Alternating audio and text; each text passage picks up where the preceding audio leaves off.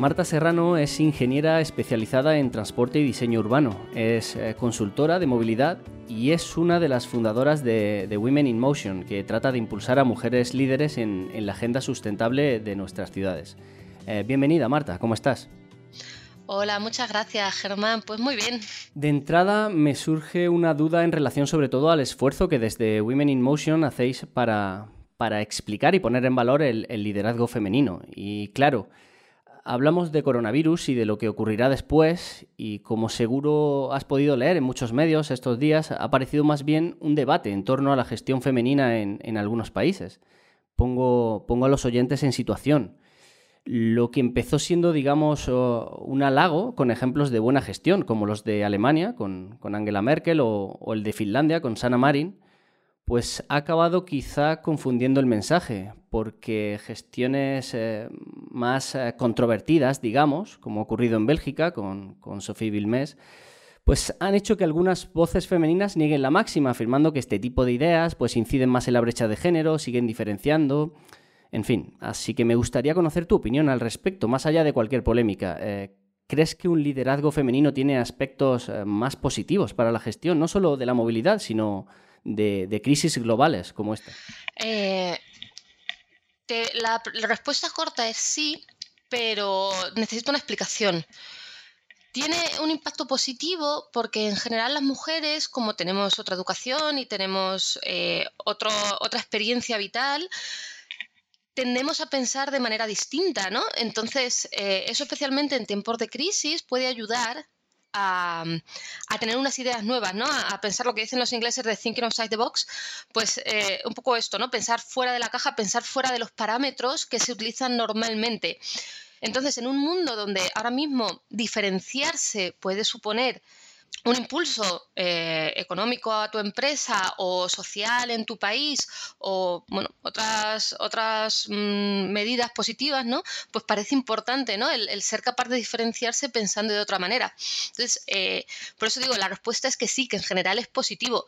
¿Que sea siempre positivo? Pues no, es que eh, las mujeres tenemos derecho también a equivocarnos, ¿no?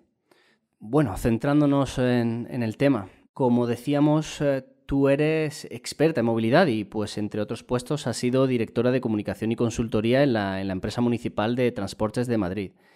Claro, ahora Madrid es, eh, quizá junto a Barcelona, es sin duda el centro de las miradas. ¿Cómo crees que esta crisis del coronavirus vaya a afectar la movilidad en ciudades como Madrid?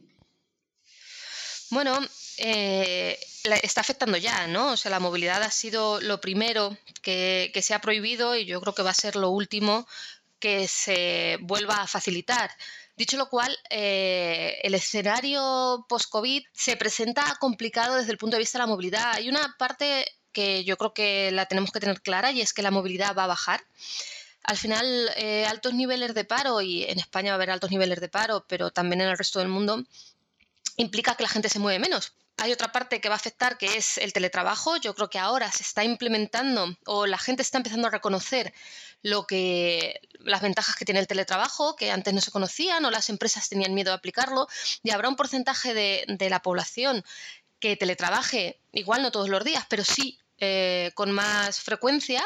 Entonces, eso va a bajar las necesidades de movilidad eh, a larga distancia, digamos, se está dando el mensaje eh, de que el transporte público puede ser un lugar peligroso, a pesar de que a día de hoy no hay ningún estudio que, demuestre que el transporte público sea un lugar eh, especialmente peligroso más allá de un supuesto sentido común, ¿no? Que te dice, no, si vas a estar en un lugar cerrado con mucha gente, hay más probabilidad de contagio, pero parece ser que no solamente basta en esas condiciones, sino que además tienes que interaccionar y estar mucho tiempo, lo cual en el transporte público no, no pasa. Pero como se está lanzando el, mensaje de que el transporte público es peligroso, pues nos enfrentamos ahora mismo al, al riesgo de que volvamos al coche, de que la gente decida que por seguridad quiere volver a ir a trabajar, quiere ir a estudiar en coche. Y eso, eh, si, hay un trasvase modal importante del transporte público al coche, lo que va a pasar en las ciudades es que van a colapsar.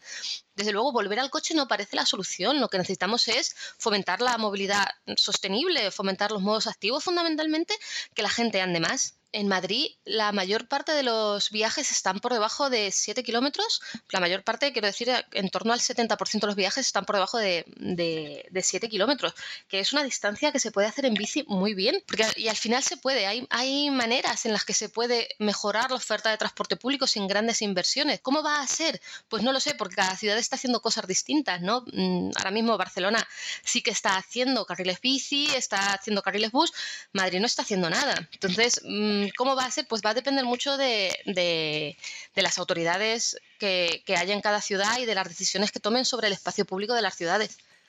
De hecho, hacías eh, referencia a ello. Se habla mucho de, mejoras en el transporte público el fomento de la bicicleta como medios de transporte más sostenibles, pero ¿no habría que cuestionarse primero si, nuestras ciudades están preparadas o no para fomentar eh, estos medios?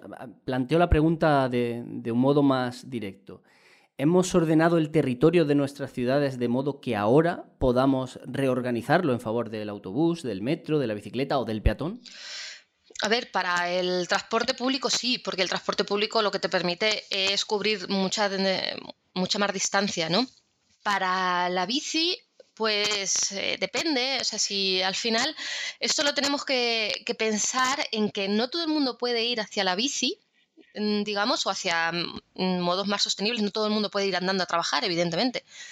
Eh, pero sí que eh, tenemos que pensar en que la gente que pueda hacerlo lo haga para que se descargue eh, los otros modos para la gente que no pueda hacerlo. Es verdad que esos barrios nuevos que han ido surgiendo en los últimos años, un poco a raíz de la ley del suelo del año 98, eh, están pensados para vivir en coche, ¿no? En, muchas ocasiones pues, los edificios tampoco tienen bajos comerciales, entonces tampoco puedes hacer vida entonces, claro, tenemos que pensar cómo podemos rediseñar esas zonas de la ciudad.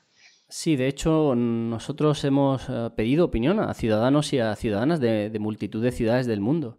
¿Crees que, la opinión de la propia ciudadanía sobre cómo debería ser su ciudad debe, debe marcar los, los, ejes de la planificación o realmente carecen de, información objetiva? Es decir, ¿se debe imponer la idea de, ciudad que quieren los, los ciudadanos y ciudadanas o es solo una utopía, podríamos decir?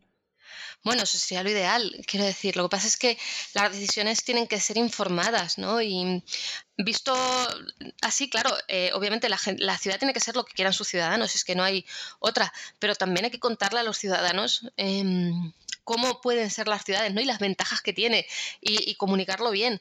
Esto, el ejemplo de siempre son las peatonalizaciones. O sea, cuando se han peatonalizado centros históricos, en todos sitios ha habido muchísimas protestas, ¿no? O sea, se ha, hecho una peatonalización en el centro de la ciudad, hay muchas protestas, pero después de un año funcionando, de repente la gente ya mm, deja de protestar y nadie quiere volver al estado anterior, ¿no? Desde hace unos años, y se ha hecho muchos en, en muchas ciudades del mundo, se hacen eh, actuaciones de lo que se llama urbanismo táctico, que fundamentalmente consiste en hacer actuaciones blandas en el sentido de que no tienes que hacer obra sobre la trama urbana. Haces un escenario temporal, ves cómo funciona, lo tienes que dejar seis meses, siete meses, ocho meses para ver cómo funciona, cómo la gente se relaciona con ese espacio. Y una vez eh, hecho eso, pues luego tienes que hacer encuestas para ver si hay que quitarlo, hay que reformarlo. Entonces es una cosa mucho más abierta y mucho más flexible, ¿no? Y una pregunta más, una, una última pregunta. Eh, bueno, has apuntado eh, cómo pueden cambiar el modelo las ciudades, ¿no? Has dicho muchísimas cosas interesantes.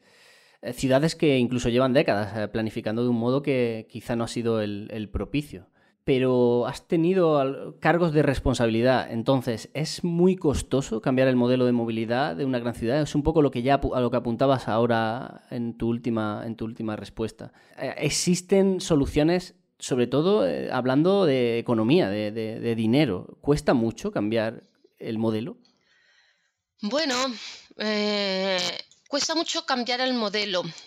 Es una pregunta un poco trampa, porque, claro, ¿cómo, hacemos una evaluación económica eh, de lo que es mejorar el espacio público. Si solamente estamos hablando de la obra pura y dura, pues obviamente cuesta más que dejarlo como está. Pero si lo miramos, si hacemos un, un análisis mm, económico que, considere otros parámetros que no sean puramente los euros que hay que poner inmediatamente, sino que, que, considere también contaminación, vidas que se pierden por la contaminación, accidentalidad. O sea, podemos meter ahí muchos más parámetros, calidad de vida. Lo que pasa es que es difícil de, monetizar esos parámetros, pero tenemos que hacer un esfuerzo. Pues Marta Serrano es ingeniera, es consultora de movilidad y es eh, una de las fundadoras de Women in Motion. Marta, muchísimas gracias. Nada, a ti, Germán.